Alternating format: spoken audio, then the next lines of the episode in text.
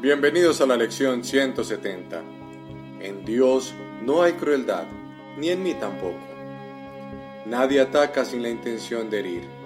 En esto no hay excepciones. Cuando piensas que atacas en defensa propia, estás afirmando que ser cruel te protege, que la crueldad te mantiene a salvo. Estás afirmando tu creencia de que herir a otro te brinda libertad. Y también que al atacar intercambias el estado en que te encuentras por otro mejor, más seguro, donde estás más a salvo de peligrosas invasiones y del temor. Qué descabellada es la idea de que atacar es la manera de defenderse del miedo, pues he aquí donde se engendra el miedo y se le nutre la sangre para que crezca, se hinche y sea cada vez más rabioso. Esta es la manera de proteger al miedo, no de escaparse de él. Hoy aprendemos una lección que te evitará más demoras e innecesarios sufrimientos de los que te puedes imaginar y es esta. Eres el hacedor de todo aquello de lo que te defiendes y al defenderte contra ello haces que sea real e ineludible. Te pon tus armas y solo entonces percibirás su falsedad. Parece ser un enemigo externo a quien atacas. Sin embargo, al defenderte forjas un enemigo interno, un pensamiento extraño que está en guerra contigo, te priva de paz y divide tu mente en dos bandos que parecen ser totalmente irreconciliables. Pues ahora el amor tiene un enemigo, un opuesto, y el miedo, el extraño, necesita ahora que lo defiendas contra la amenaza de lo que realmente eres. Si examinaras detenidamente los medios por los que tu ilusoria autodefensa procede a lo largo de su imaginaria trayectoria, te percatarías de las premisas sobre las que se basa la idea anterior. En primer lugar, es obvio que las ideas tienen que abandonar su fuente, pues eres tú quien lanza el ataque y quien primero tuvo que concebirlo. No obstante, lanzas el ataque contra algo externo a ti y en tu mente te separas de aquel a quien atacas completamente convencido de que la división a la que has dado lugar es real. En segundo lugar, los atributos del amor se le confieren a su enemigo, pues el miedo se convierte en tu refugio y en el protector de tu paz, y recurres a él en busca de solaz y de escape de cualquier duda con respecto a tu fortaleza, así como la esperanza de poder descansar en una quietud libre de sueños.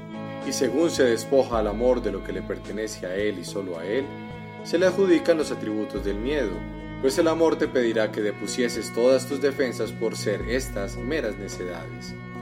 Y ciertamente tus armas se desmoronarían y quedarían reducidas a polvo, pues eso es lo que son.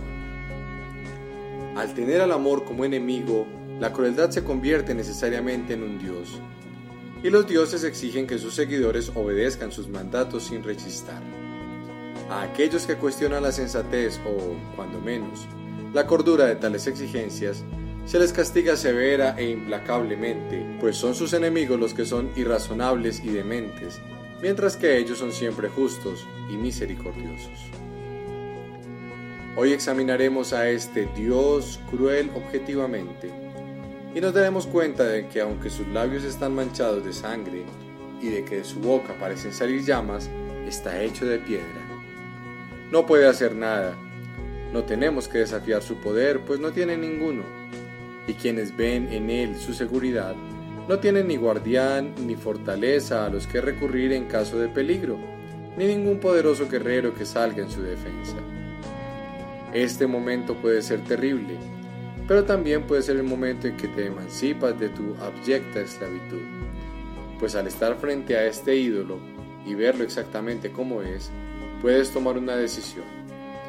¿Vas a restituirle al amor lo que has procurado arrebatarle para ponerlo a los pies de ese inanimado bloque de piedra? ¿O vas a inventar otro ídolo para que lo reemplace? Pues el Dios de la crueldad adopta muchas formas. Siempre es posible encontrar otra. Mas no creas que el miedo es la manera de escapar del miedo. Recordemos lo que se ha subrayado en el texto con respecto a los obstáculos que la paz tiene que superar. De estos, el último, el que más difícil nos resulta creer que no es nada, si bien aparenta ser un bloque sólido, impenetrable, temible e insuperable, es el miedo a Dios mismo. He aquí la premisa básica que entrona al pensamiento del miedo como si de un Dios se tratase, pues el miedo es venerado por aquellos que le rinden culto y el amor parece ahora estar revestido de crueldad. ¿De dónde ha surgido la creencia totalmente irracional de que hay dioses vengativos? El amor no ha confundido sus atributos con los del miedo, mas los que le rinden culto al miedo perciben su propia confusión en el enemigo del miedo y la crueldad de éste como parte del amor. ¿Y qué podría ser ahora más temible que el corazón del amor mismo? Sus labios parecen estar manchados de sangre y de su boca brotar fuego, pero sobre todo es terrible e inconcebiblemente cruel y ciega las vidas de todos aquellos que lo consideran su Dios. No hay duda acerca de la decisión que hoy vas a tomar, pues hoy posarás tu mirada por última vez sobre ese bloque de piedra que tú mismo esculpiste y dejarás de llamarle Dios. Ya habías llegado a este punto antes, pero decidiste que ese Dios cruel permaneciera contigo en otra forma y por eso el temor a Dios permaneció contigo, pero esta vez lo dejarás allí. Y al volver, regresarás a un mundo nuevo, aliviado de ese peso. Un mundo que no se ve a través de sus ojos invidentes, sino a través de la visión que tu decisión te restauró. Ahora tus ojos le pertenecen a Cristo y es Él quien mira a través de ellos. Ahora tu voz le pertenece a Dios y se hace eco de la suya. Ahora tu corazón permanecerá en paz para siempre. Lo has elegido a Él en lugar de a los ídolos, y los atributos con los que tu Creador te bendijo te son por fin restituidos.